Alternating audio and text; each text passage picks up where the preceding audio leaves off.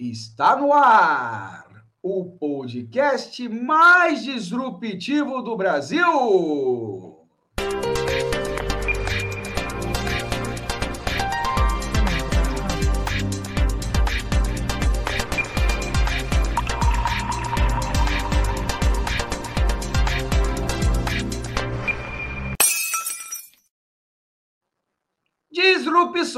Comigo aqui, Zé Leonardo. Alô, alô, fala Brasil, fala Rio Grande do Norte, Pará, Mato Grosso do Sul, Santa Catarina Espírito Santo. Fala Niterói, Miguel Pereira, venha ver Afuá, Cacilândia, Cordilheira Alta e Domingos Martins, que fala em todos os rincões desse país que não é de Deus nem do diabo é da gente. E sem rodeio nem floreio, se você quer ouvir obviedades, opiniões rasas e sem conteúdo, não recomendo esse podcast.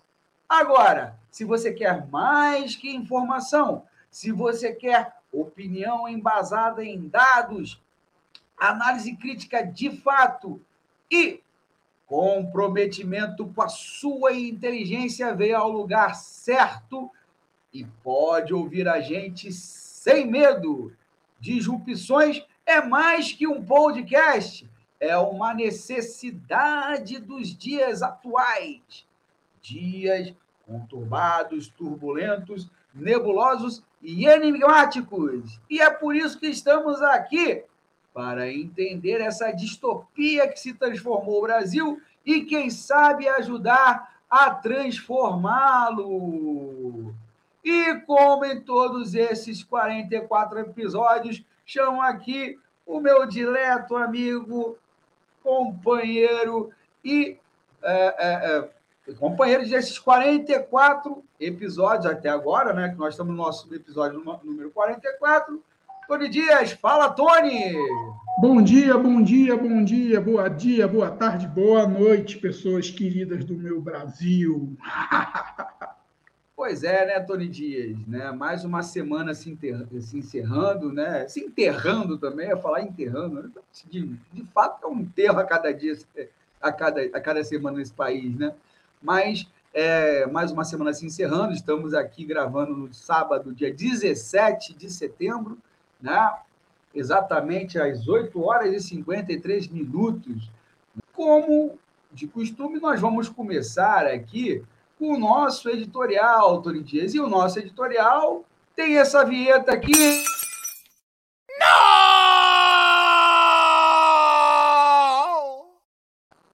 Palavras ao Léo, Tony Dias. Para quem nos acompanha, sabe que o Palavras ao Léo né, é o nosso editorial e, obviamente, faz uma brincadeira com, com o meu nome né, e com um ditado muito né, popular na língua portuguesa, que é falar palavras ao léu, que é, que é justamente você dizer coisas e ninguém escutar, né? que é mais ou menos o que a gente faz aqui nessas manhãs que a gente se reúne, né, Tony Dias?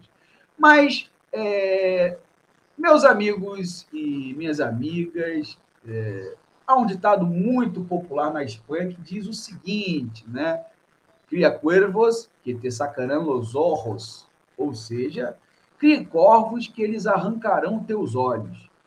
Também é o nome de um filme do grande diretor espanhol Carlos Saura, né, que se o meu amigo, minha amiga, né, acompanha cinema, né, é, sabe muito bem quem é Carlos Saura, qual é a importância dele para o cinema no século XX, que aborda o período do franquismo naquele país.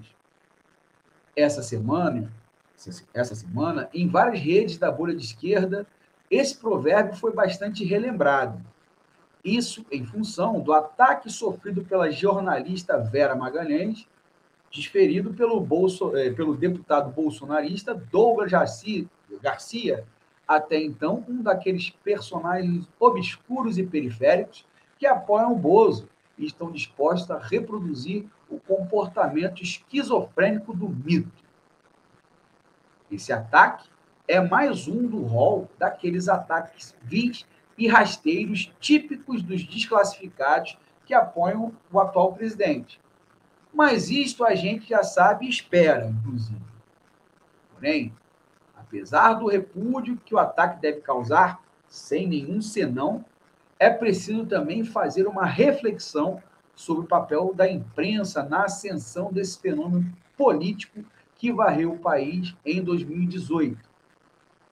Grande parte da imprensa, inclusive a jornalista agredida, tem sua parcela de responsabilidade por isso.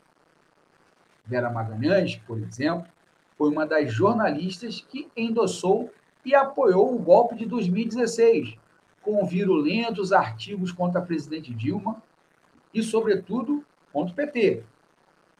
Vera também era uma das que adotou acriticamente, ou seja, sem nenhuma reflexão, o discurso lavaliatista, que quis criar um herói salvador, tipo Bozo, que foi o Moro, né? Que levou à prisão de Lula, o tirano do par em 2018, facilitando a subida de Bolsonaro ao Planalto. Vera Magalhães chegou a questionar a Folha de São Paulo sobre a manutenção de Guilherme Boulos entre seus quadros de colunistas, comparando a bandidos devido à sua militância no MTST.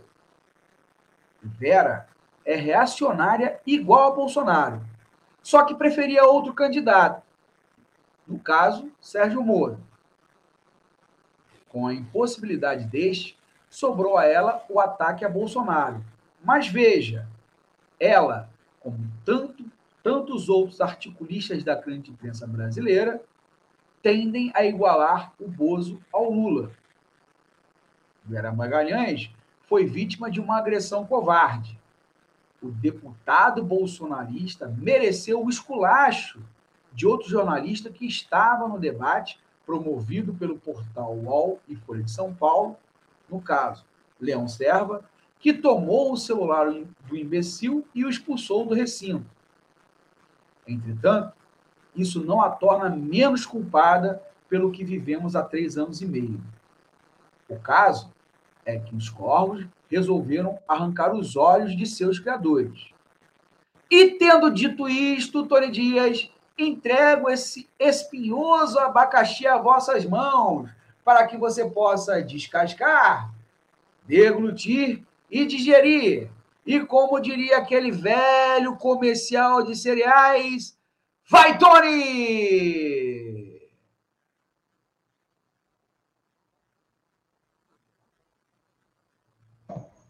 Boa tarde, bom dia, boa noite, pessoas queridas do meu Brasil. Pô, falar sobre o que aconteceu com a Vera Magalhães é um, é um pouco complicado, porque tem um fator muito interessante. Ela criou lá, para quem acompanha a política no Brasil, Vera Magalhães, junto com Reinaldo Azevedo, Felipe Moura Brasil, Diego Mainardi, toda essa galera aí que hoje aí está na Jovem Pan, Antagonista, Brasil Paralelo, esses canais aí, Rede TV, eles criaram um, um mito. Eles ajudaram muito ao crescimento aí dessa dessa extrema direita no Brasil, porque aquele ódio que eles praticaram contra o PT, toda aquela aquela campanha é, de desmoralização, criminalizando o PT, os movimentos sociais, está surtindo efeito hoje em cima deles. Mas só que a gente não pode também fazer o mesmo ditado do olho dente por dente, olho por olho, bicho. O que está acontecendo hoje, toda essa violência, foi refletida essa semana numa pesquisa do Datafolha, que mostrou que, a, que dois que mais de 60% das pessoas estão com medo de se expor politicamente no Brasil. Por que isso está acontecendo? Esse cenário todo dessa violência, desse caos todo, dessa banalidade do mal, bicho. Eles lá atrás, pô, as crueldades que Vera falou, o próprio Reinaldo, quantas vezes o Reinaldo teve um, tem, tem um episódio do Reinaldo que ele falou que o Papa Francisco, quando tomou posse, não representava ele como conservador, que Papa Francisco era avançado demais. Palavra do próprio Reinaldo Azevedo, bicho. Se ele se arrependeu ou não, para você ver o nível de, de abstração, o nível de como esses caras lá atrás, num passado não muito longínquo, um passado recente, eles se equivocaram. Eles criaram essa temperatura toda. Aquelas manifestações que rolaram em São Paulo, de milhões de pessoas na rua, bancado por MBL, por essa galera toda, levou o país a esse caos.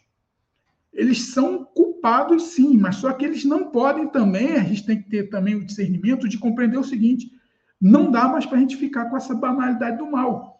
Porque esses, esse, esse fruto maldito que eles, que eles criaram, eles precisam ser neutralizados dentro do processo democrático. E como a gente vai conseguir fazer isso?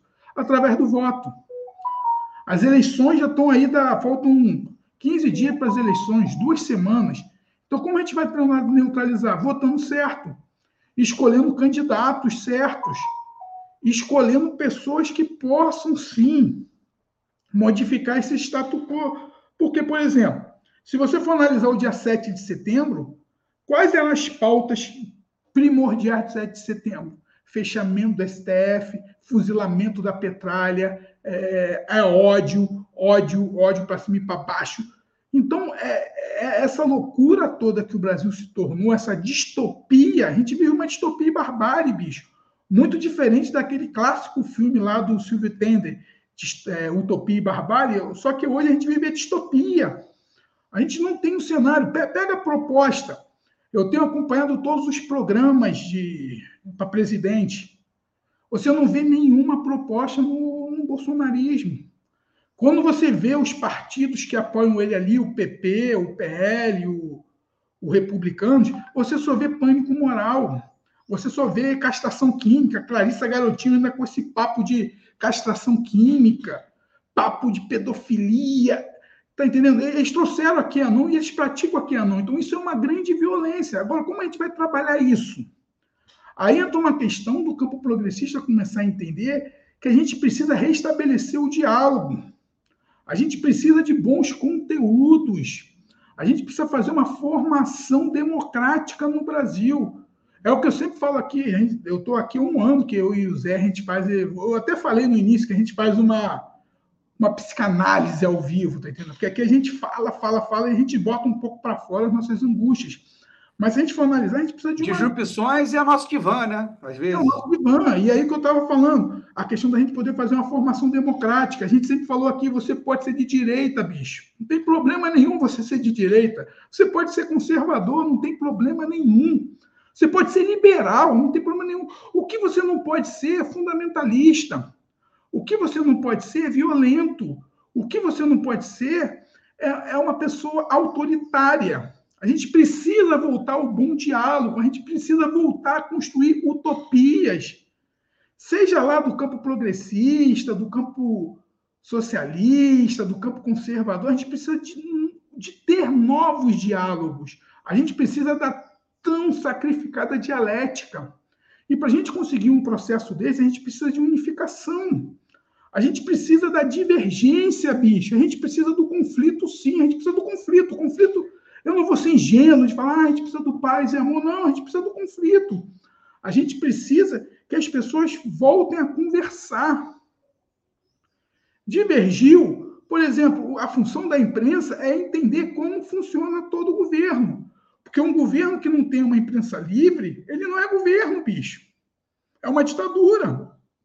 A empresa tem que questionar, tem que questionar. A empresa tem que pegar o diário oficial e fazer buscas de dados ali para pegar algum desvio padrão. Tem que fazer. É assim que funciona a democracia. E eu acho que a gente está muito. A gente perdeu esse encantamento com a democracia.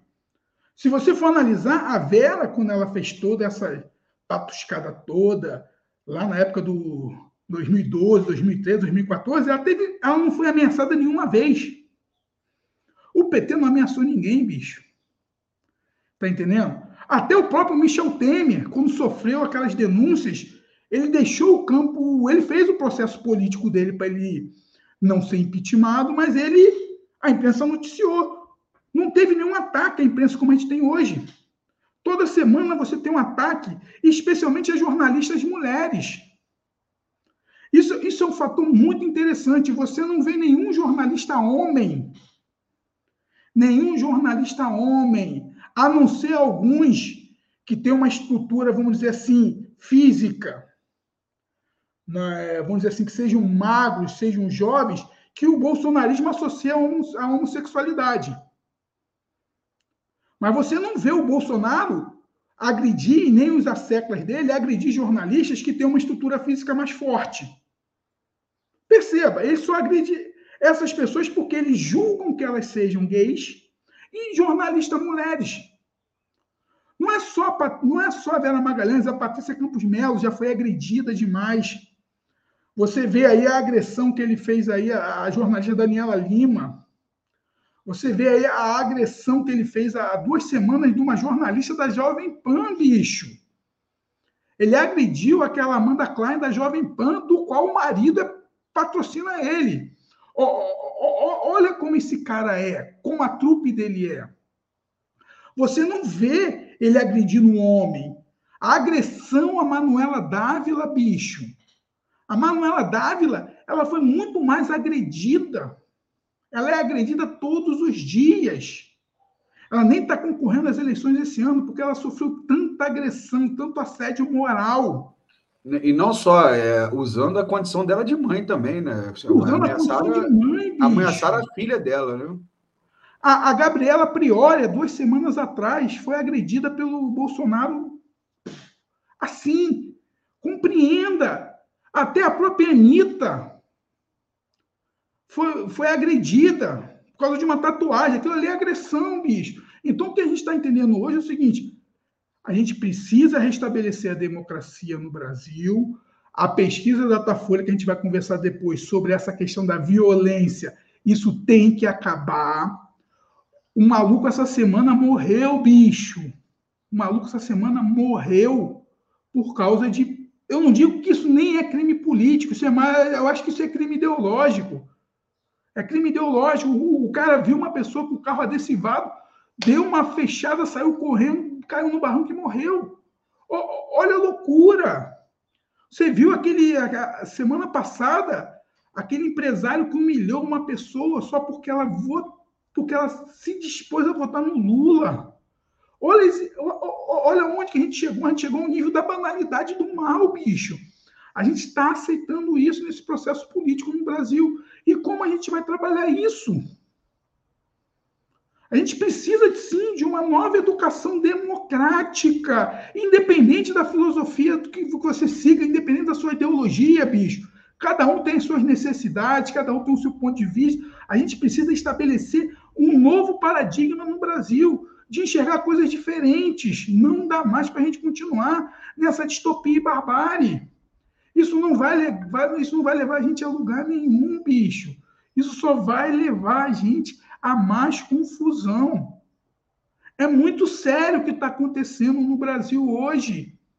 Essa temperatura, e conforme as pesquisas vão apontando uma possível vitória de Lula, ou no primeiro ou no segundo turno, as pesquisas, todas as pesquisas elas estão toda, elas estão uniformes com a estabilidade que o Lula tem. Isso vai deixando cada vez mais essa base fanatizada, desesperada. Porque o que, que esses caras fizeram com esses fanáticos? Eles colocaram uma, uma eles introduziram uma lobotomia, eles introduziram viés de confirmações de que o comunismo, que o Brasil está à beira um comunismo. Porra, bicho, o PT teve 14 anos no governo. Quais ações comunistas que o PT tomou? Nenhuma. Foi, foi um governo até liberal, bicho, demais. Tá, tá compreendendo? E aí ele começa a usar pânico moral. E essa galera tá muito doida, porque essa, a, a grande massa nunca teve formação política. Quando eu falo formação política, não sabe o que, é, o que significa o conservadorismo, não sabe o que é uma social-democracia, não sabe o que, é o, o que é uma democracia liberal, não sabem nada. E essa galera se acha política. Então, eu acho que, o, que hoje a gente precisa muito trabalhar a formação democrática para que a gente possa estabelecer diálogos, para que a gente possa ter dialéticas, para que a gente possa construir um Brasil novo na divergência, bicho. Porque eu também não quero também só conversar com o progressista, não, bicho. Porque eu acho que vai ficar uma coisa muito retórica. Vai ficar muito fácil. Ah, não, a gente tem que entender o ponto de vista do outro. E a gente perdeu esse canal. A gente perdeu isso tudo. Por quê? Justamente porque essa imprensa que se favoreceu muito dos algoritmos, porque aí tem uma coisa muito técnica, porque o algoritmo, esses caras, muitos desses caras, eles usavam palavras de ordens, eles usavam muitas hashtags, então eles conseguiam ter audiências muito grandes, bicho, nos seus discursos elo eloquentes, porque um discurso eloquente, bicho, manipula as pessoas.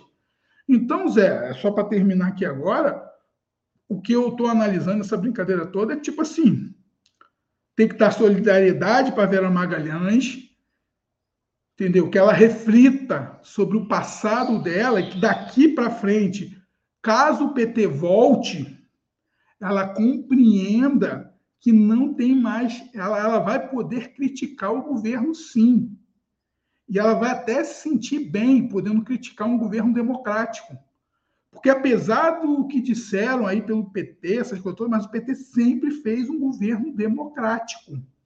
Tanto que Dilma sofreu o golpe, e aquilo foi golpe sim. Ah, juridicamente não foi. Foi, foi um golpe parlamentar.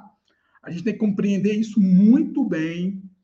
Criaram lá um factóide de pedada fiscal, aquela coisa toda, dentro da lei que o Bolsonaro fez agora, duas piores essas PECs que o Bolsonaro fez agora, é três ou quatro, cinco, até dez vezes pior do que aquelas pedaladas fiscais, que a gente um dia tem que falar sobre isso de uma forma mais ampla para entender o que é essa pedalada fiscal, que não foi, e derrubaram a Dilma. E a Dilma, o que ela fez? Ela podia resistir.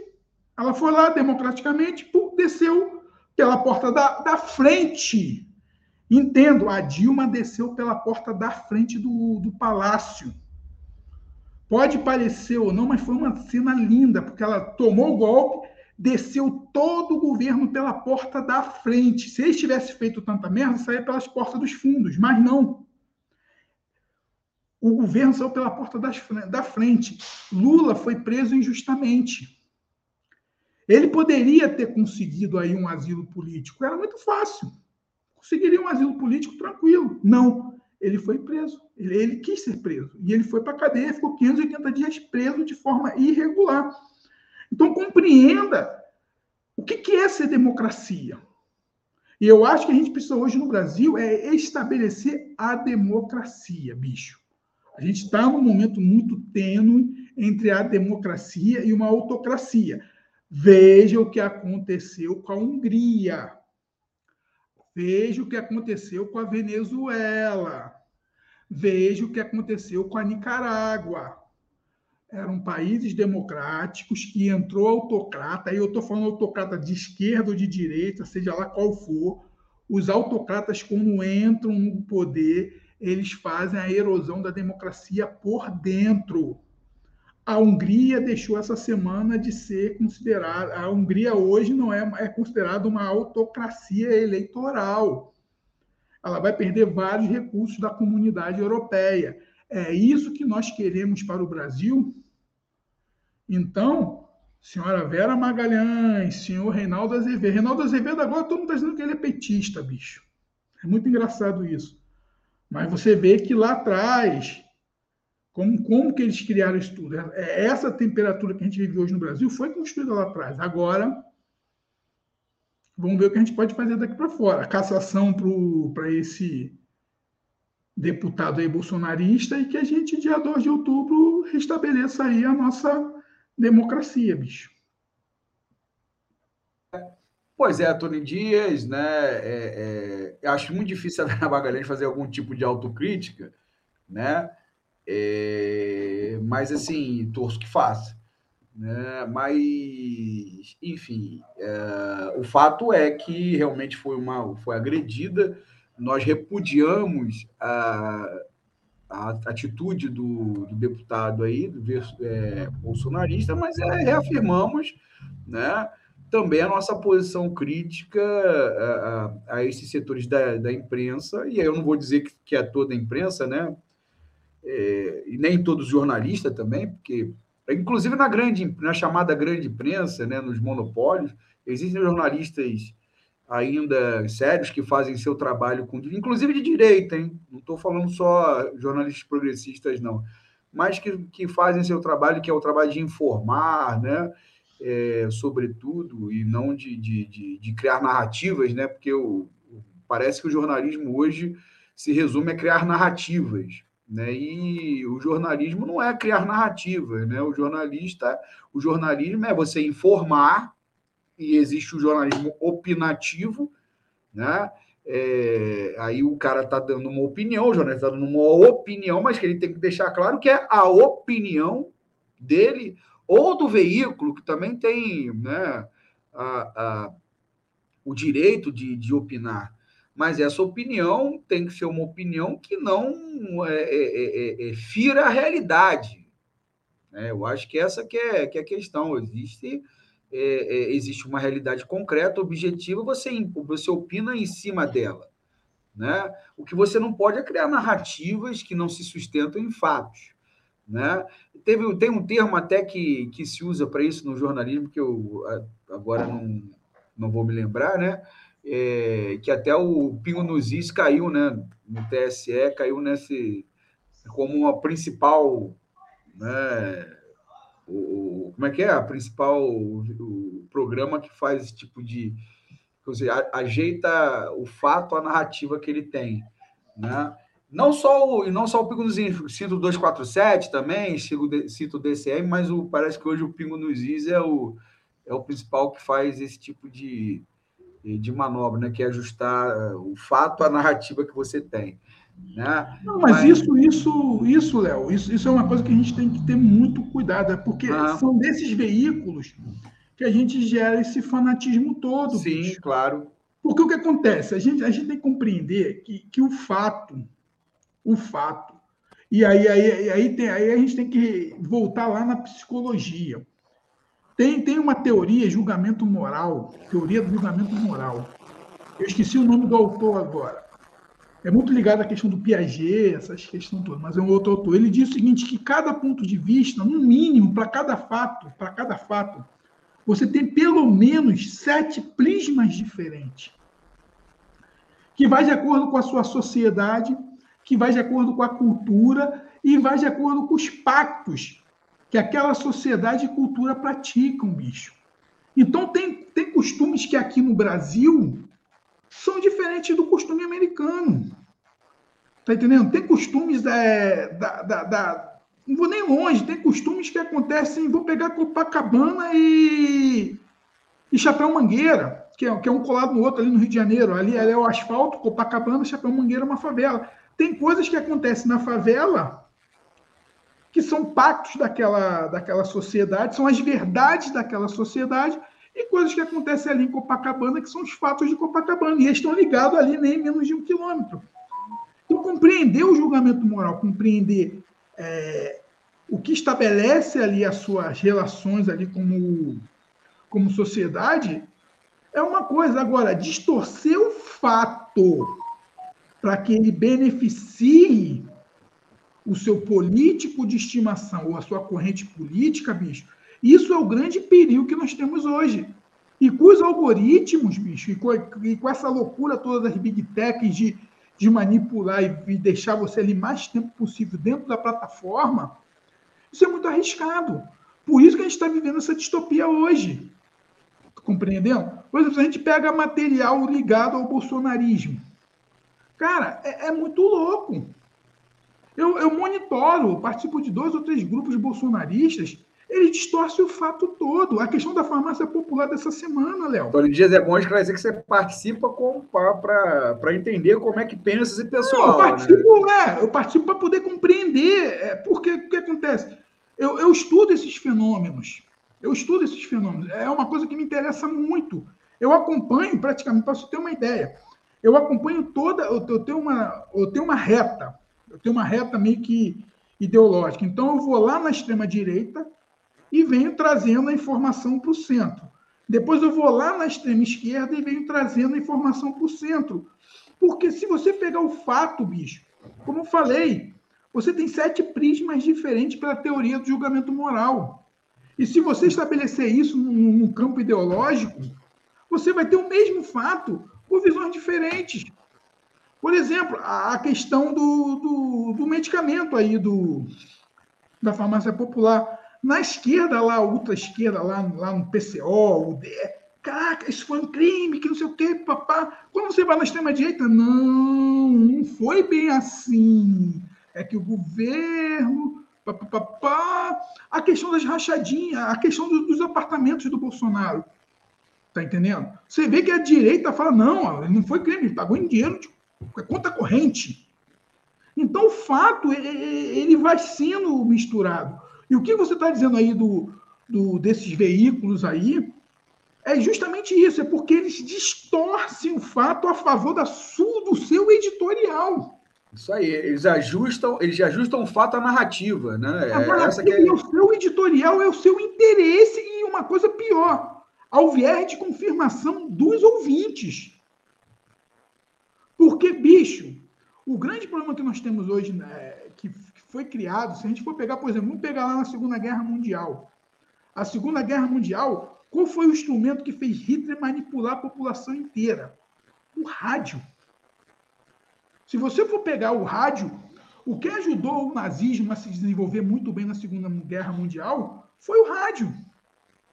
Então, Goebbels e toda aquela trupe lá da SS, eles se comunicavam de uma forma muito rápida com as pessoas. Então, o que eles diziam ali,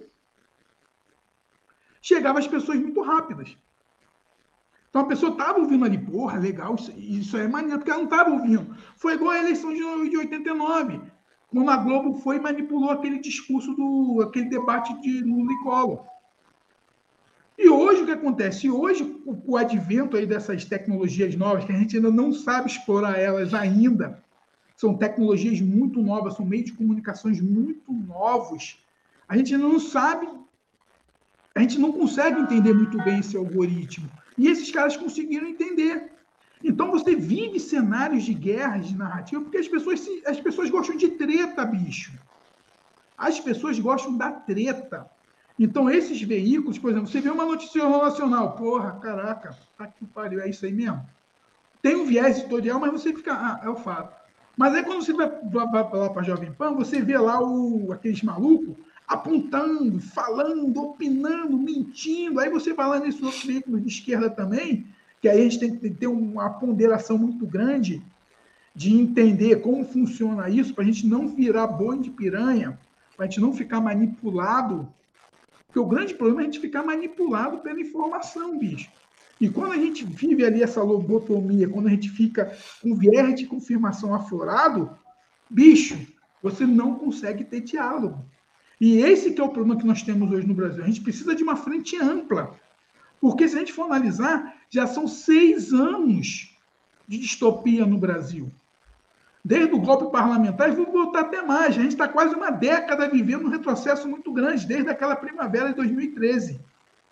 Então, é muito perigoso o que a gente está vivendo hoje no Brasil. Agora, falta maturidade para a gente compreender o que é fato, e aí, se é fato, vamos compreender esse fato. Opinião tem que ser embasada. Uhum. Porque senão. Princip é principalmente, principalmente de que tem acesso, né? Assim, nós é, temos responsabilidade aqui, mas nós não somos ouvidos, né? Não, nós não somos representativos, né? Isso é o Tony diz. Somos dois caras que fazem um programa, né? Temos é, hoje a tecnologia que nos favorece, né? Estamos dando nossas opiniões e mesmo assim nós temos assim cuidado é, é, de, de pesquisar, né? De de checar. Muitas vezes eu falo uma coisa e o Tony fala: olha, não é bem assim, Zé. Não vamos botar isso no, no ar, não, que não, não, é não é bem por aí, né? E a gente vai checar lá, realmente não é bem por aí, né? É, então nós temos, se nós temos essa, é, é, essa responsabilidade, acredito que uma Vera Magalhães tem que ter muito maior, né? Porque o acesso que ela tem aí ao público, né? É muito maior que o acesso nosso. Por exemplo, o Theo aqui está atrás de você, dando, fazendo uns negocinhos aqui que eu não sei, não identifiquei o que, que é, né? É o, é, é o quê? É o, é um bichinho aí. Mas nós temos essa responsabilidade, né? E, e a Vera Magalhães, ela, ela tem que ter muito mais, o Merval Pereira tem que ter muito mais, o Kennedy Alencar tem que ter muito tem que ter muito mais, né? Um, sei lá, o Megali tem que ter muito mais. Ah, bota aí todos esses caras que estão na Band, na Tudo Globo. Leonardo do 247 também. É, tem que ter aí o pessoal do 247, da Mídia Ninja, do DCM, tem que ter muito mais, porque eles recebem dinheiro, né? Eles são vistos por muita gente, né? É, eles têm assim, assim, eles têm essa essa, essa repercussão que a gente não tem, né? E tem que ter muito mais responsabilidade é, é, do que nós aqui. Nós temos muita, né? Então, assim, é, eu acho, espero que, que esse período, né? A gente fala de, de quatro anos, três anos e meio, mas você alongou para seis, você alongou para dez, que seja, né? É, é um período que tem que servir de para que a gente aprenda, tem que ser pedagógico, né? Eu acho que a gente for tirar alguma coisa, é, é, algumas lições aí desse período bozoliano, né, é, que seja essa essa essa lição de, olha, né, vamos, vamos estudar mais, vamos, vamos ser mais responsáveis com o que se fala, né, para a gente não criar monstrinhos por aí. Né? Tony Dias! É justamente isso que eu acho que, que, que é a grande. Que é o cerne da questão nessa brincadeira toda. Como, eu falei, ano que vem, com a vitória do Lula, vai ser uma coisa muito interessante. Por quê? Porque eu já estou começando a ver os veículos, vamos dizer assim, tradicionais. Porque a gente vai ter. A gente, a gente vai, essa galera que hoje está aí na, nessa hegemonia, o que vai acontecer? Bolsonaro não vai ser mais pauta. O Bolsonaro não vai ser mais pauta porque ele não vai ser o teto de vidro. Então ele vai sair dessa, desse cenário mainstream e vai voltar para onde ele sempre reinou, lá na esgotolândia. O que acontece? Você acha que a Jovem Pan vai acompanhar ele na esgotolândia? Vai escolher um outro, né? Com certeza. Tu acha que o Metrópolis vai acompanhar Bolsonaro na esgotolândia? O que vai voltar? Não. Vai voltar o teto de vidro tradicional. Vamos voltar lá para a questão de combater o PT e o petismo. Então vai mudar as redações, pelo que eu tenho visto, porque, como eu falei há, há pouco tempo atrás, eu acompanho todo o processo jornalístico no Brasil. Como eu trabalho em casa, eu tenho lá minhas, meus trabalhos em casa, eu fico praticamente o dia inteiro em casa, tá entendendo? É, é, essa é uma das vantagens que tem desse mundo novo, exponencial que surgiu. Eu acompanho. Então, eu acompanho. Então, eu tenho um hábito lá, porra, aconteceu um fato tal. Pô, vou escutar aqui o que, que, que essa galera da Band News está falando aqui. Aí eu vou lá de manhã escutar a Dora Kramer. Ah, porra, ah, não sei o quê. Ah, eu vou estudar lá, agora vou, vou ver o que o Leonardo Boff está falando aqui no ICL. Ah, vou ouvir o que o Gessé de Souza. Ah, sabe de uma coisa? Agora eu vou ouvir o Limbac. Então, hoje, com essa coisa da informação, você pode escolher quem você quer ouvir. E eu parti de um princípio, Léo, que é o seguinte: eu não tenho que escutar o que eu quero ouvir. Esse que é o grande problema que tem hoje, porque a grande parte da população só quer escutar o que lhe agrada. E esse é um grande erro, por quê? Você, tanto você escutar o que lhe agrada, você não consegue enxergar o que está acontecendo ao seu redor. Eu falei há muito tempo atrás com um grupo de pessoas que eu conheço sobre essa violência. Que eu sentia medo, isso eu falei em abril. Pô, teve pessoas que chegou para mim, ah, Tony, tá ficando muito paranoico, sabe por quê? Porque você ficou em recluso. Não existe isso, não. Aí agora o que está acontecendo? Mas por que eu vejo isso? Pelo discurso, bicho. Essa coisa bélica. Então, o que a gente está entendendo é o seguinte: que a gente tem que compreender é que a gente precisa voltar de novo à questão dialética. A gente precisa voltar para um bom debate. A gente precisa divergir, mas divergir com ideias, não com pânico moral. O que a gente está. Essa campanha eleitoral, bicho, ela está sendo toda baseada em pânico moral. Você não tem propostas. Pegue, eu vou muito sincero, eu peguei todos os programas e li todos, são todos genéricos. São todos programas genéricos. Você não tem programa efetivo, você não debate propostas. Quais são as de... qual, qual, qual, é o debate hoje? Ah, você é ladrão, ah, você é genocida, Ah, você espanca a mulher, você vai liberar drogas. Esse virou o debate político no Brasil. E é como a gente vai avançar como nação. E aí essas imprensas que vêm por trás, criando fatos narrativos para poder conseguir dinheiro de algoritmo, o que elas fazem? Elas ficam estimulando a sua base ali de seguidores para poder, tipo assim, fazer os cortes e botar as hashtags que, que, que geram treta. O Twitter é o quê, bicho? O Twitter é treta. O Twitter é treta. Eu, não, eu, eu uso o Twitter quando eu quero ter uma informação. Eu vou lá no Twitter para ver o, da onde que surgiu a fofoca.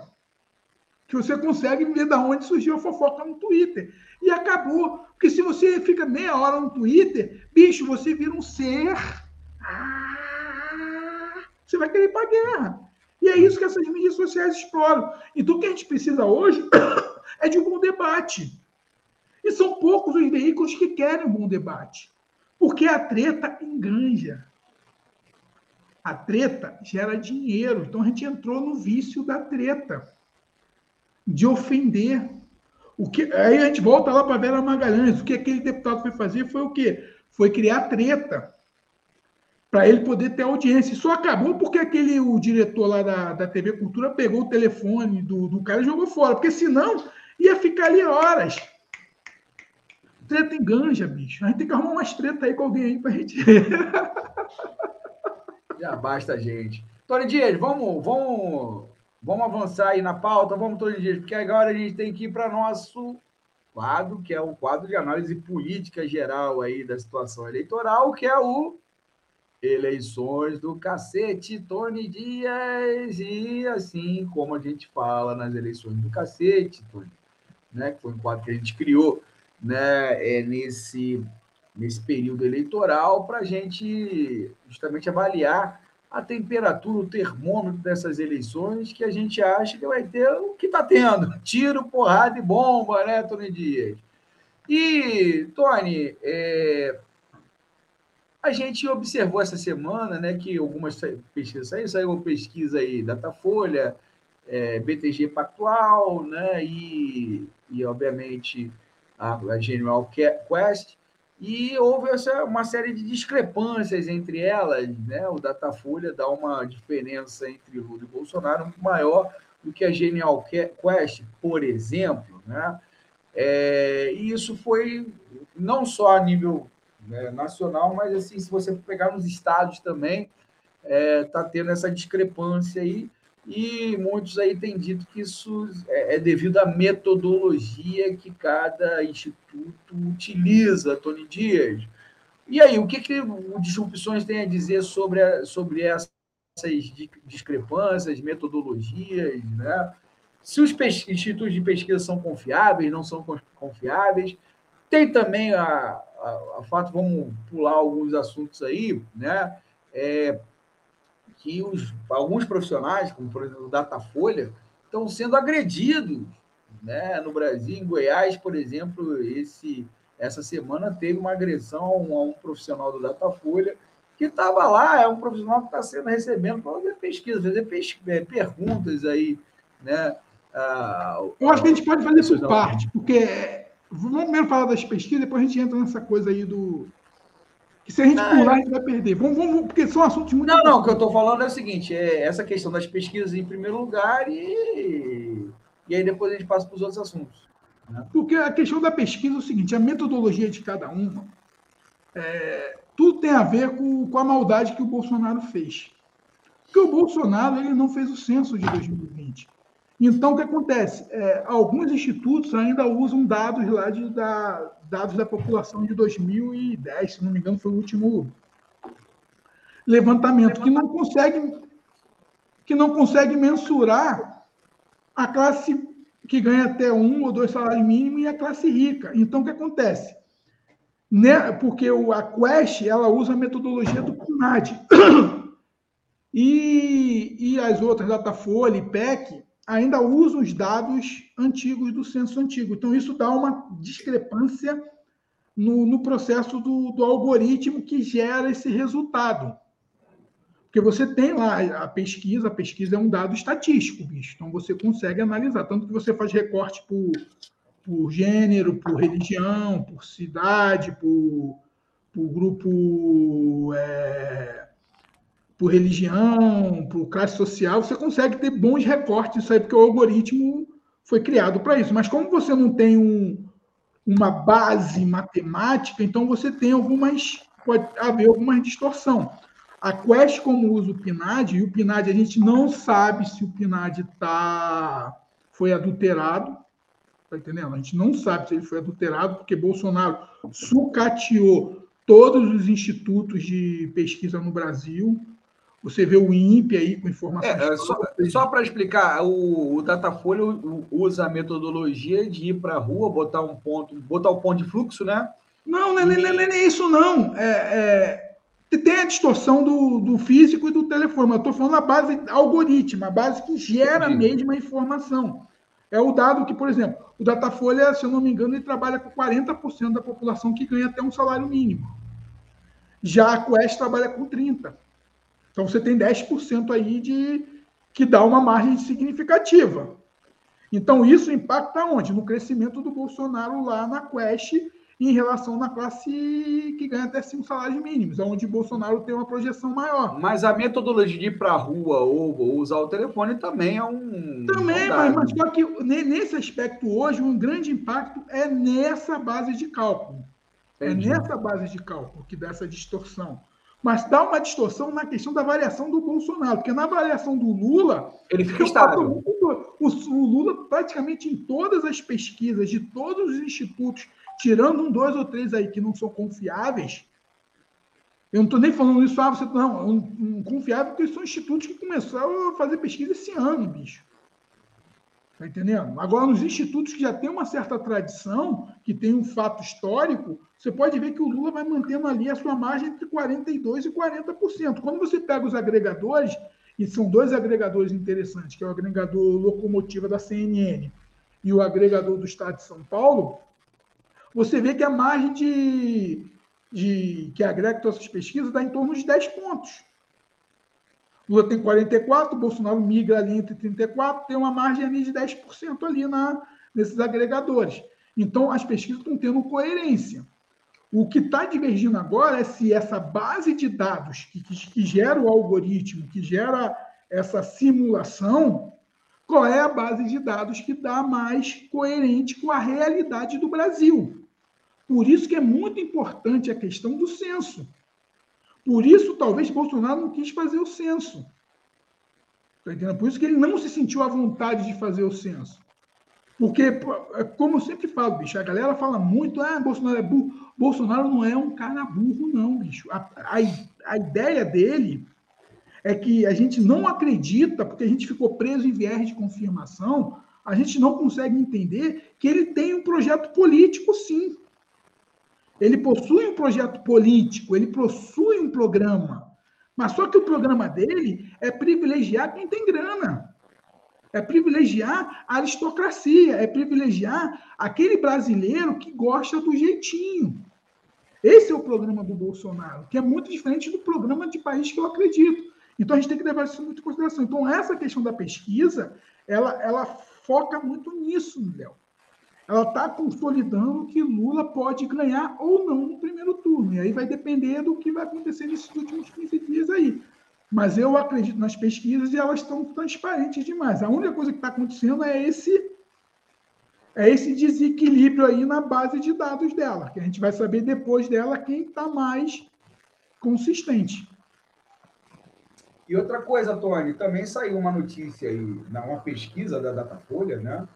É, dizendo que 67,5% da população tem medo, né? E olha só, a palavra medo, né? Não é assim, uh, não é uma, um, não é, não é outro sentimento que as pessoas. Então, para 67,5% dos entrevistados, existe o medo de serem agredidos fisicamente pela sua escolha política ou partidária. E aí, né, não, é, não, não definiu olha, se, é, se é de esquerda ou de direita, é sobre, sobre sua escolha política partidária. Então, 67%, né? 67,5% da população tem medo de ser agredido física é, ou moralmente aí por sua escolha política partidária, né? E isso, assim, o que, que isso pode refletir no voto, né? Eu acho que isso que é a questão central, né, para a gente debater agora, né, Tony? Léo, lembra que a gente falou do CRI Corvos? Uhum. É isso que aconteceu. Milhões de armas nas ruas. Milícia? milícia todo vapor. Tráfico de drogas influenciando em eleição. Pastores fundamentalistas manipulando suas ovelhas. Coronéis de interior é, que receberam dinheiro do orçamento secreto manipulando seus eleitores. Empresários adictos que ganharam muito dinheiro. Não se esqueça que o governo Bolsonaro, para o empresariado tacanha, foi uma benção. Então, o que acontece? Vamos voltar lá no exemplo da marmita. Aquela mulher se posicionou. Sim. E, e, e foi, e, e, recebeu, assim, é, do, do empresário lá bolsonarista a censura, né? a você censura. não vai receber. Quantas pessoas devem engolir a seco? Só votar em Bolsonaro. Uhum. Quantas empregadas domésticas que, que trabalham para patrões que são bolsonaristas que deve ficar calado o dia inteiro? Vai votar em quem? Ó, se não votar em Bolsonaro, tu vai ser mandado embora. Não, a gente não precisa ir longe, não. O que aconteceu, a gente já falou isso do maluco lá que, que morreu essa semana. Semana passada, bicho, no comício do Lula aqui em São Gonçalo, dos evangélicos, bolsonaristas indo lá arrumar treta. É, isso não, saiu, isso não saiu em lugar nenhum. Eu não vi em lugar nenhum, mas. Né... Saiu. Por é que tu vai achar, bicho? Saiu, mas, mas, mas é o que acontece. É que a coisa tá tão é tanta informação doida que vem uma atrás da outra. Pois é, que a gente perde, né? Os fatos. Pô, no Rio de Janeiro, o, o drone. Pô, em Minas Gerais, aquele drone com fezes lá que o, que o fazendeiro colocou. As ameaças. O que aconteceu com o Vera Magalhães mesmo, lá daquele bolsonarista de lá agredir ela. Tá entendendo? As pessoas estão com medo, sim, bicho. As pessoas estão com medo de se manifestar. A minha é própria esposa mesmo. Tu, tu, tu acha que, a, que a minha esposa ela, ela, ela, se manifesta? Não, ela fica quieta. Ela trabalha em ambientes insalubres, que ela não pode manifestar o voto dela, porque se ela manifestar, a galera vai sentar na porrada. Não vou dizer porrada física, porque a gente só acha que a, que a agressão física é mundial, mas a agressão moral. Eu já sofri assédio moral e eu sei como isso funciona. Um assédio moral, ele é muito violento, bicho. O assédio moral dói lá no fundo. Tá entendendo? E você provar assédio moral é muito difícil.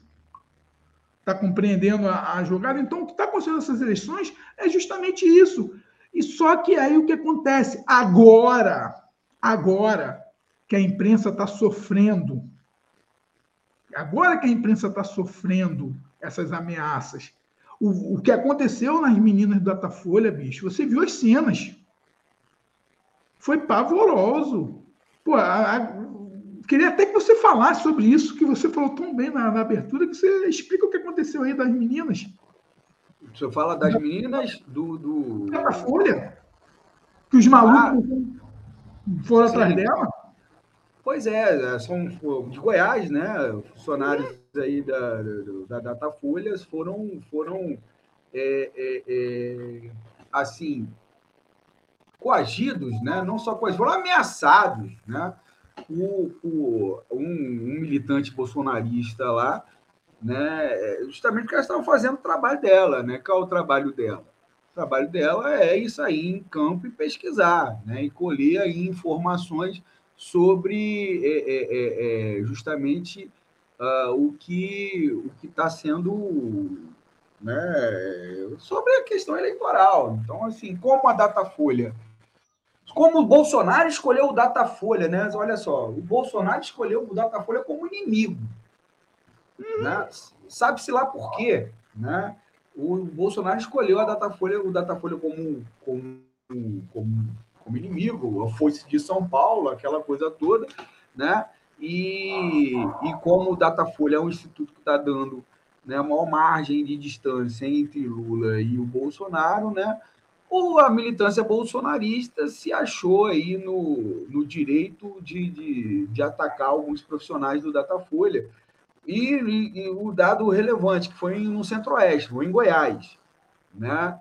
É, e são meninas, né? são, são mulheres. Né? Não, é isso mulheres! Aí, é isso aí que você, é isso aí, é isso aí que você está colocando, né? Você colocou muito pertinentemente no início, das, da, no, no início do, do Palavras ao Léo lá, que eles não fazem isso com, com homens, né? E se homens, se forem homens grandes, corpulentos, eles não fazem mesmo. Agora, com mulheres, né? E, e com homens, até homens, mas que têm uma complexão física mais tímida, né? É, mais, mais fracos, né? homens fracos, que, que, que eles configurem como fracos. Pois é, eles não fazem. Não fazem. Eles não fazem. Eles não fazem. E essas, e essas funcionárias aí do Datafolha, né? não sei se, se o termo funcionário é, não, são funcionárias sim, elas estão ali prestando serviço. É, estão prestando serviço, né? E eles fazem, eles fizeram esse, esse sujeito aí, né? Acabou ameaçando, intimidando, né? É, essas meninas estavam fazendo aí a pesquisa aí do, do Datafolha, que registraram lá o boletim de, de ocorrência, não vai dar em nada também para o cara, né? E, enfim. Mas é, é a banalidade é... do mal, bicho. Pois a é, gente está banalizando o mal. A gente banalizou. A gente tem que compreender o seguinte: isso, isso aí não é um fenômeno de hoje. A gente banalizou em 98, 99, quando o Messias Bolsonaro falou que tinha que fuzilar o Fernando Henrique. Sim. A gente banalizou quando fizeram chacota da morte da Marisa, da mulher do. Uhum. do a, do própria, a própria Vera Magalhães a própria Vera questionou Magalhães. isso, né? Questionou essa questão da Marisa lá, com, do. do eu, Exato! Eu vou procurar as exatas palavras dela, né? É, é... Não case com um homem que faça do seu velório um uhum, comício eleitoral.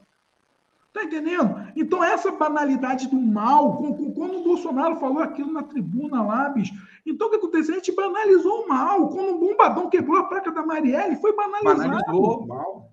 O problema quando, é que eles... Quando teve gente que festejou a morte da Marielle, você banalizou o mal.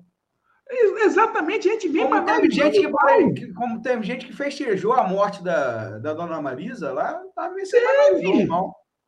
É, isso que eu estou falando. O que está acontecendo no Brasil, para a gente compreender o que está acontecendo no Brasil, a gente tem que entender muito bem, bicho, o que é a banalidade do mal. É o que a gente sempre falou aqui, bicho. Você pode ser o que você quiser. Você tem que respeitar o direito do outro. A gente vive numa democracia liberal, bicho. Se a gente não compreender isso, se a gente não tiver ciência disso, não vai adiantar. Está na hora de parar essa violência com o Datafolha, bicho. Porra! É coisa de quê? São, são de pessoas que foram fundamentalizadas. Eu falo isso o tempo inteiro. Essa onda conservadora no mundo não é conservadorismo, não. Essa onda conservadora no mundo é fundamentalismo fundamentalizar as pessoas. Esses lobos solitários eles estão dispostos a fazer qualquer loucura. Eles acreditam.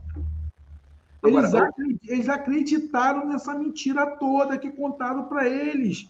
Aí a gente volta sempre lá atrás. Cambridge Analytica identificou que mais ou menos 25 a 30% das pessoas no mundo são pessoas vazias, que não têm disposição para nada, são terrenos férteis, estão vagas. E aí você chega e cria um fundamentalismo, como aconteceu na Itália, como aconteceu na Espanha, como aconteceu na Inglaterra, como aconteceu na Hungria, na Polônia, Estados Unidos, Argentina e Brasil. Só que para a gente poder trabalhar isso, vai ser muito doido, bicho, porque já, a, banalidade do mal, bicho, já está aí. Não, Antônio, olha só. Vamos linkar com outro assunto aqui de, do, do do cacete, que é a questão do voto do voto envergonhado. Voto né? envergonhado. Que pode estar linkado com essa questão da violência, né? Assim, porque segundo o diretor do, do da Quest, né, o Felipe, Felipe Nunes, né, existe esse fenômeno do voto envergonhado que nas eleições deste ano né, pode estar favorecendo aí o Lula. Isso segundo declarações desse, desse Felipe Nunes aí, que é diretor da Quest, foi um fenômeno que, segundo ele, favoreceu Bolsonaro em 2018, mas que pode esse ano estar favorecendo o Lula, né? E muito desse voto envergonhado pode estar sendo pode estar, pode estar envergonhado é, justamente por esse, por esse clima né, de violência que existe hoje na sociedade brasileira. Não é não, é não Tony?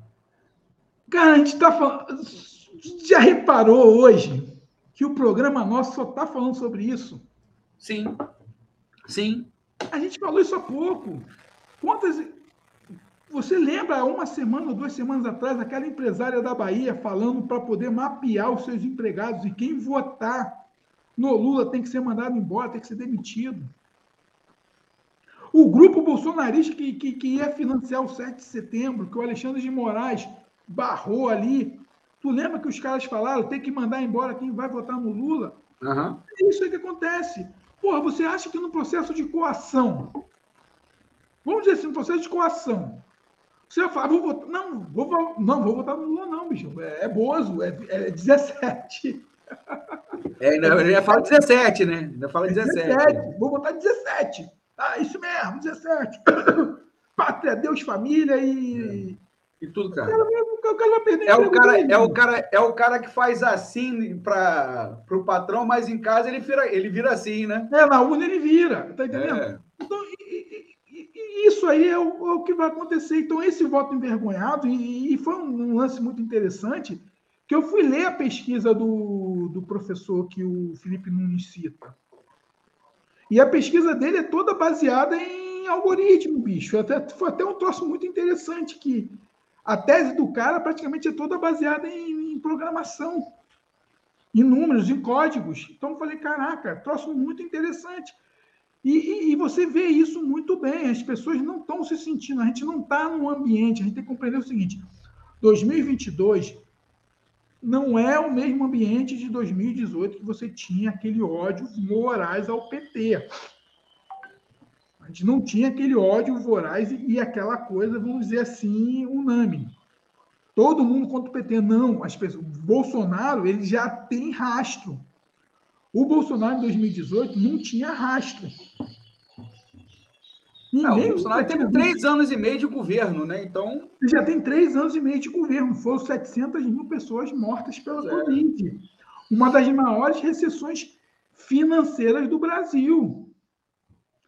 33 milhões de pessoas passando fome. Corte na farmácia popular para privilegiar orçamento secreto.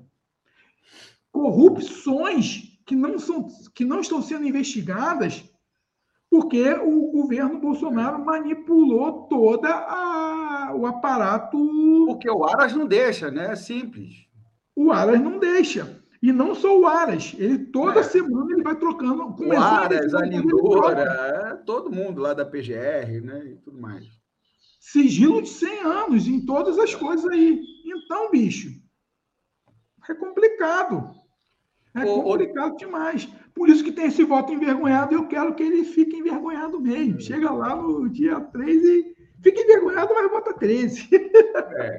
E assim, eu, e essa semana teve duas coisas aqui que eu acho importante, pode também né, explicar muito desse voto envergonhado, que foi o corte na farmácia popular, né? Depois o Bozo disse que vai voltar atrás e tudo mais, mas o vazou isso e, e pegou muito mal assim na, na, campanha dele, né?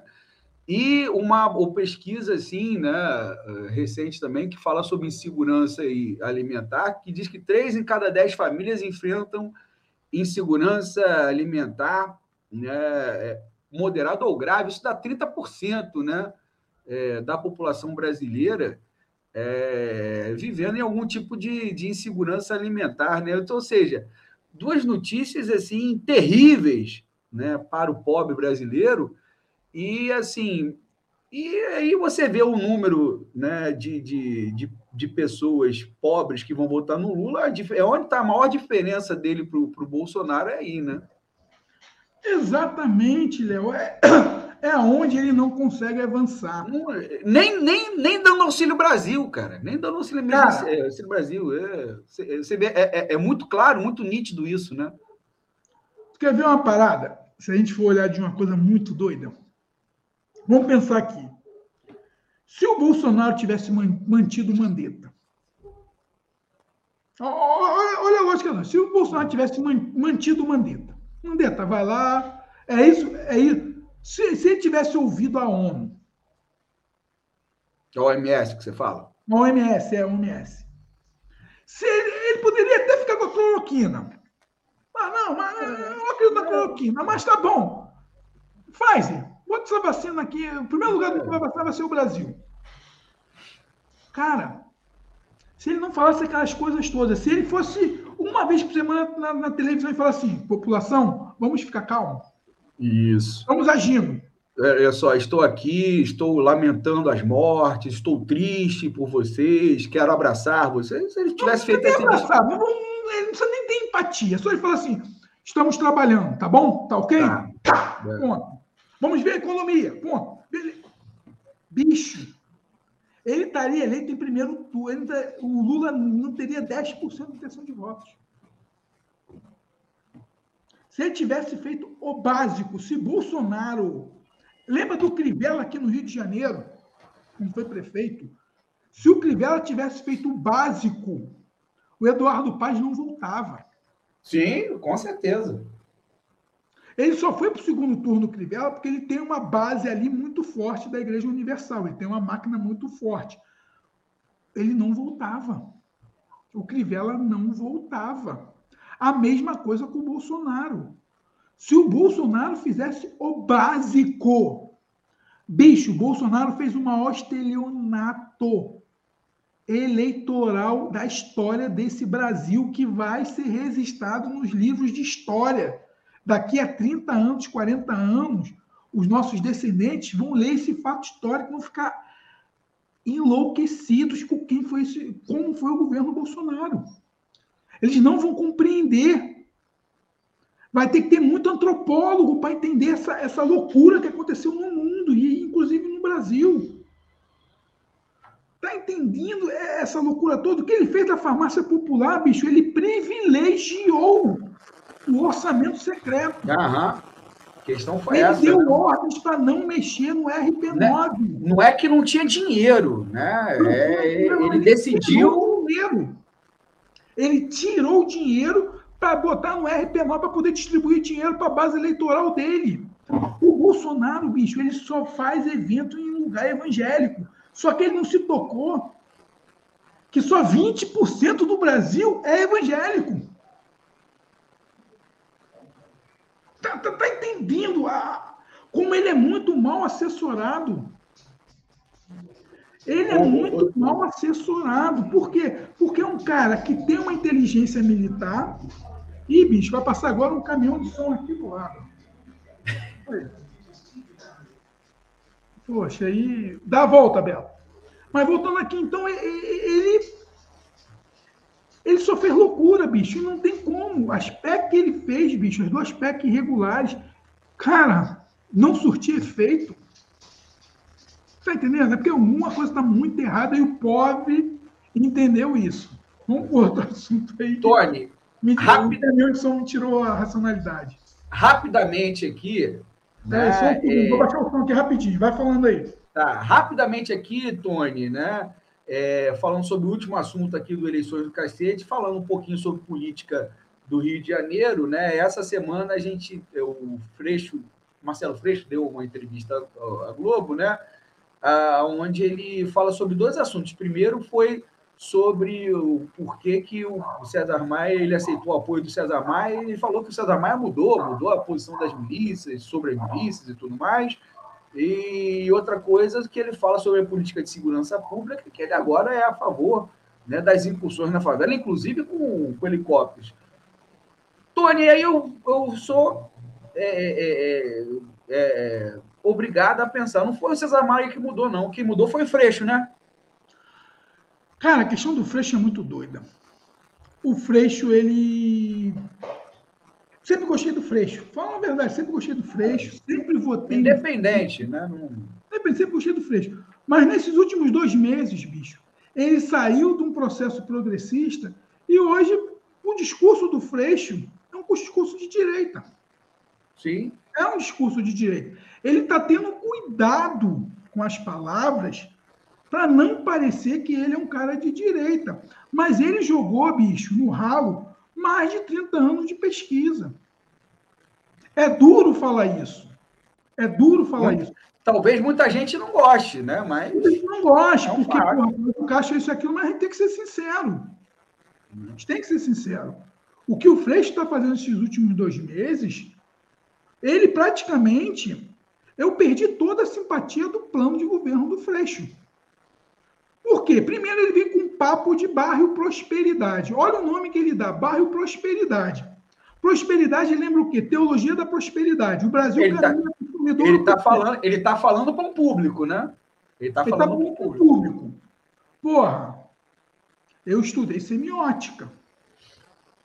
Então eu acredito, bicho, que essa postura dele mudar de lado não vai ser bom. Vai trazer benefício. Por quê? A gente precisa, no Rio de Janeiro, de um programa progressista. Pois é. Não um programa que vai incentivar. Porque, cara, o problema das drogas do Rio de Janeiro, o problema das milícias, o problema Só... do tráfico de drogas, é justamente porque aqui não tem emprego.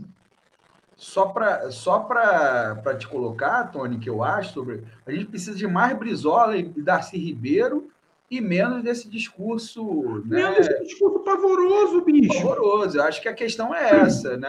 É, é, assim, não, não dá para você, né, nessa altura do campeonato, aí tá. O Freixo é muito melhor que Cláudio Castro? Não sei. Não, não, assim, eu não estou colocando isso em questão, entendeu? Não. Estou olhando é, o programa de governo, eu não estou olhando a pessoa, estou olhando o programa é, de governo. Isso, eu não estou colocando isso em é questão.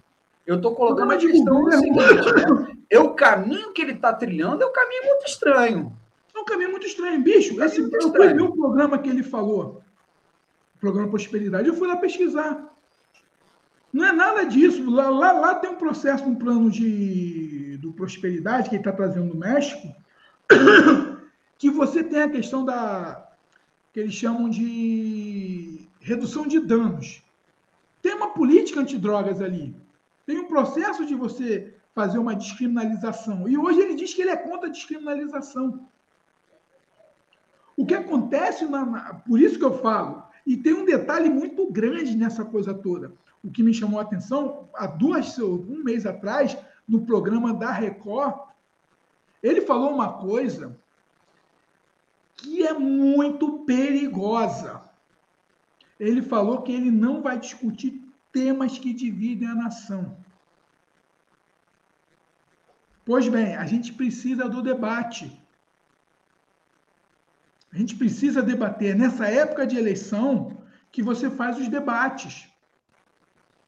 Você não falar de política de drogas, de uma nova política de drogas, eu não digo de consumo, mas eu digo uma nova política de se combater as drogas. Seja lá com descriminalização, com legalização, a gente precisa discutir isso, a gente precisa debater isso, a gente precisa falar de aborto, sim.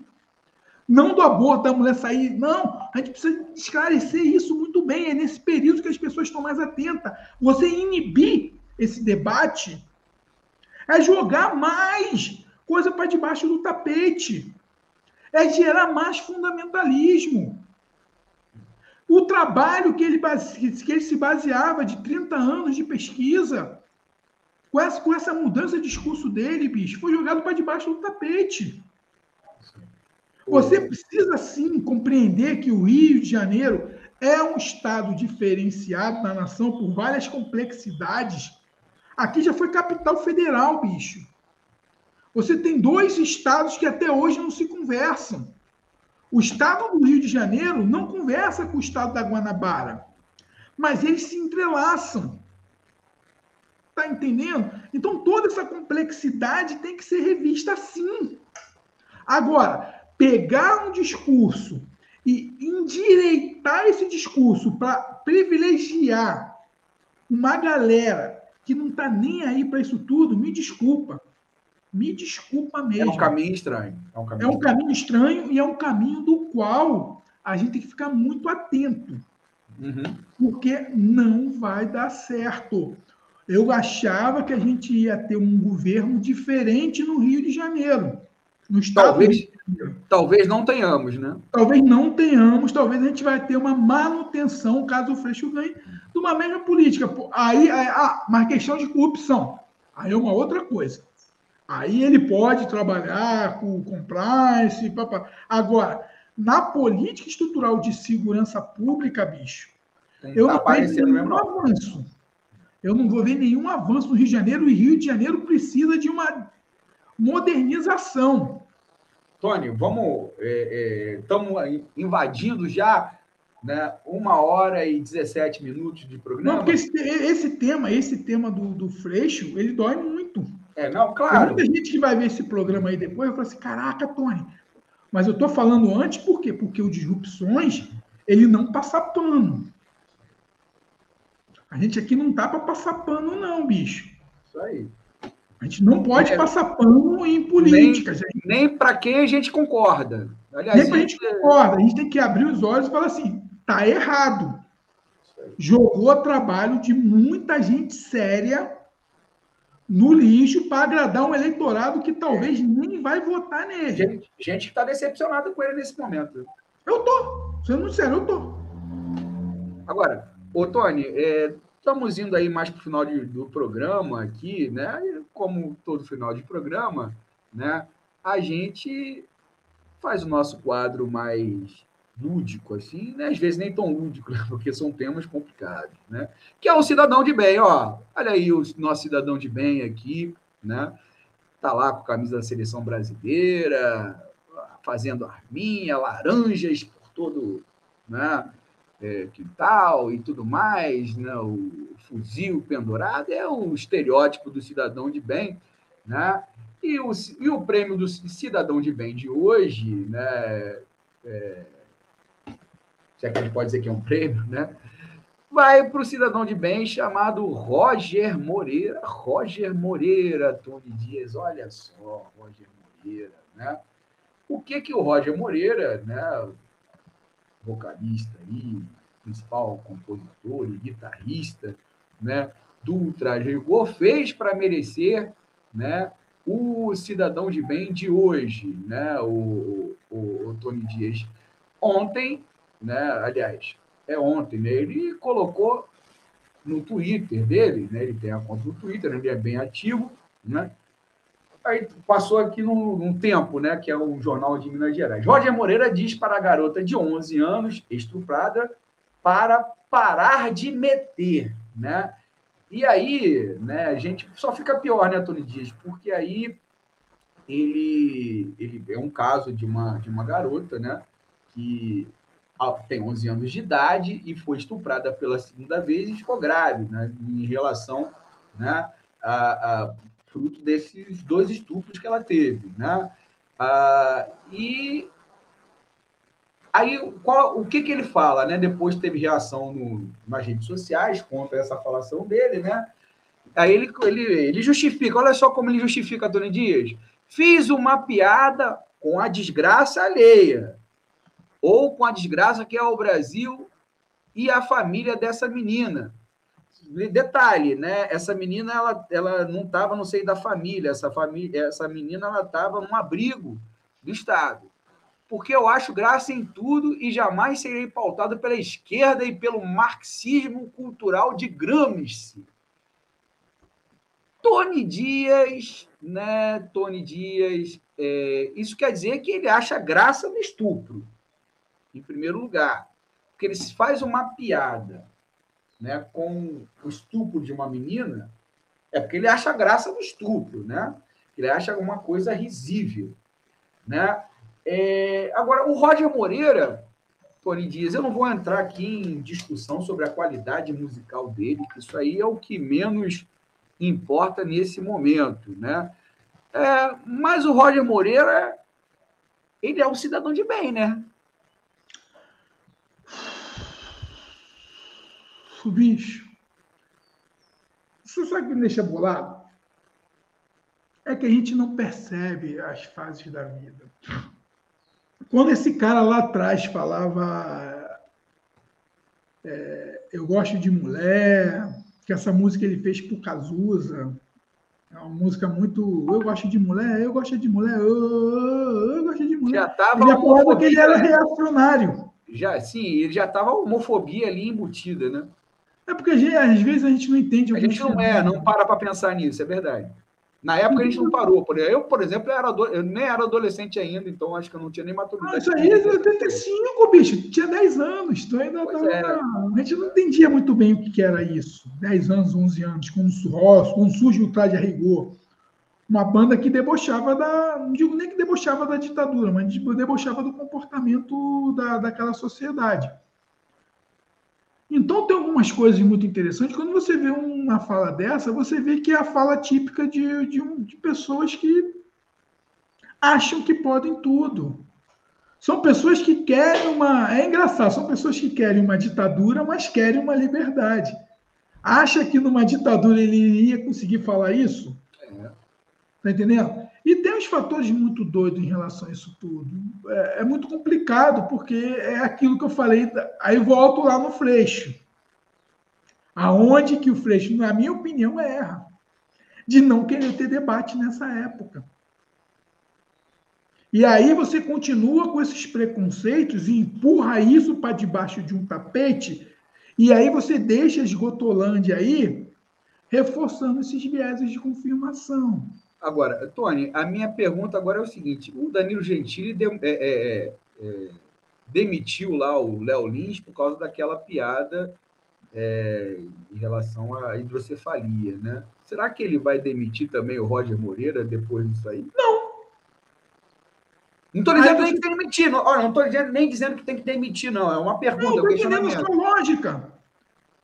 Mas só que a hidrocefalia ela é ligada a uma marca da qual quem mandou quem mandou o cara embora. Pressionaram o Silvio Santos, né, para demitir. Quem pressionou foi o patrocinador do Teleton, ué. Peraí, é. não dá para ficar com isso aí. Opa! Execução sumária. O Roger é um pouco diferente. Quem é que vai pressionar? Quem é que vai pressionar em nome dessa menina, né? A questão é essa. A Juntex, sei lá. Não sei. Tá entendendo? Você vê que aí é, aí é aquilo que a gente fala, é a banalidade do mal, bicho. O problema que nós estamos vivendo hoje no Brasil é a banalidade do mal, é achar que essas piadinhas são piadinhas, é, é achar né? que isso é liberdade de expressão. O que acontece hoje no Brasil é que se confundiram liberdade de expressão com liberdade de você cometer crime, com difamação, com calúnia, com inverdades. Esse, essa é a tônica do Brasil 2022. Essa é a tônica desse 20% de um eleitorado que acha que pode tudo. Só que aí tem um detalhe muito grande, que talvez seja o grande. O, o, eu acho que a grande sacada é que o campo progressista precisa conhecer mais essas técnicas que esses caras têm, porque eles trabalham em bando. Por exemplo, eu fui ver aqui quem é o. Você mostrou o jornal aí, o jornal do o Tempo. O, Tempo. o Jornal Mineiro. Eu fui ver aqui o, esse Jornal Mineiro. É um jornal que todo. Ah, é. todo... A, direita, a direita adora esse jornal. A direita adora. Por quê? Porque é um jornal, como a gente falou lá no nosso programa de hoje. São, é o jornal que cria corvos. Uhum. Um jornal que estimula, não é um jornal de fato. É um jornal baseado em construção de uma narrativa de interesse e de viés de confirmação. Esse que é o grande perigo das big techs hoje. Esse é o grande perigo que a gente tem nas mídias sociais hoje. É que as mídias sociais elas estão privilegiando quem consegue ter audiência e quem consegue é, conversar melhor com esse algoritmo. Talvez o disrupções não consiga avançar porque a gente não sabe, a gente não entende como, como a gente pode conversar com esse algoritmo. Chamar ele de meu amigo, oh, meu amigo, senta aqui, vamos tomar um cafezinho. Ou então será que a gente precisa colocar um dinheirinho nesse algoritmo para que ele espalham no, a nossa é, A gente não tem esse dinheirinho, né, Tony? A gente não tem. Então, é, é, isso que eu falo. Então, o grande, a grande, talvez, inteligência que tem hoje é que esse Roger Moreira. E detalhe, o Roger Moreira ele dava palestra junto com o Olavo. O Olavo, é. Né? Lá, Olavo Lobão. Olha, teve uma live dele com o Olavo Lobão. E, se eu não me engano, estava Diego Mainardi também lá. Diego Mainardi, os Ventralber. É, então a gente vê. Então, o que acontece? Por que a gente sabe. O Lobão, ah, até, o Lobão até decidiu sair desse, desse circuito, né? É, porque o Lobão. Cara, porque um pouquinho que... mais de tutano, né? Não, não é nem questão de mais de tutano. A questão toda é o seguinte. Uma coisa que. Ontem eu vi um lance falando sobre a função de algoritmo, de comunicação, essa questão toda. Você trabalhar com viés de confirmação, bicho, é muito bom, é muito lucrativo, um nicho. Só que acontece o seguinte: você bota a galera um nível muito baixo. Porque essa galera não aceita o senso crítico. Essa galera não aceita o contraditório. Então, isso é muito ruim. Então, o que a gente está passando hoje, a gente precisa compreender como a gente vai trabalhar com essas mídias sociais. E agora você tem um fenômeno mais louco, que é o TikTok. É verdade, né? O TikTok e aquele outro Quai. Cara, tem gente fazendo novela com o Quai contando histórias muito insanas. Como a gente vai trabalhar com essa comunicação hoje? E a gente que tá cascudo, porra, a gente já tá chegando na casa dos 50, bicho. Para a gente entender esse universo de YouTube, Facebook, essas porras já estão uma surra. Agora a gente vai entender o Quai, a gente vai entender o TikTok. Então é muito doido, é um mundo novo. Nem me galera... Só que essa galera hoje tem estrutura, eles têm é. dinheiro. Roger, porra, bicho, Roger ganha dinheiro com isso. Ganha dinheiro falando besteira. Agora, como é que a gente vai trabalhar isso tudo? Como é que a gente vai conseguir criar? E aí tem um fator que é muito doido, que o Lula diz, e aí muita gente não consegue compreender, quando ele fala em regular a mídia. Ah, não, ele quer. Não! Você precisa realmente regular, não digo regular de você estatizar é, o. Não é, o, é nem censurar. É, não é porque a responsabilidade, né? Quando você fala. Isso. Qual, qual é a responsabilidade que Isso, tem hoje é. Cobrar de, de um desse, de um jornal desse, que propaga mentira o tempo inteiro? Qual foi a responsabilidade que teve quando o antagonista botou aquela mentira da Marielle que ela era casada com o Marcinho Vipê aí no Rio de Janeiro? É. Tá entendendo? Quais são as responsabilidades? Então, acho que a gente tem que começar a entender, e tanto quando o Lula fala sobre isso, ele fala de um processo muito parecido com a Grã-Bretanha. Com, com, com, a estruturação lá no Reino Unido, que no Reino Unido você tem aqueles tabloides lá sensacionalistas violentíssimos demais. Então, como a gente vai trabalhar isso tudo? Como a gente vai trabalhar as responsabilidades? Então, cara, é. são os desafios aí que a gente vai ter para o ano que vem com, com, o Lula aí voltando. E a gente não falou do voto útil, mas está tranquilo. Não, falando no voto, é, é isso aí. O Tony Dias, então estamos acabando mais um, um episódio aqui do nosso Disrupções, né?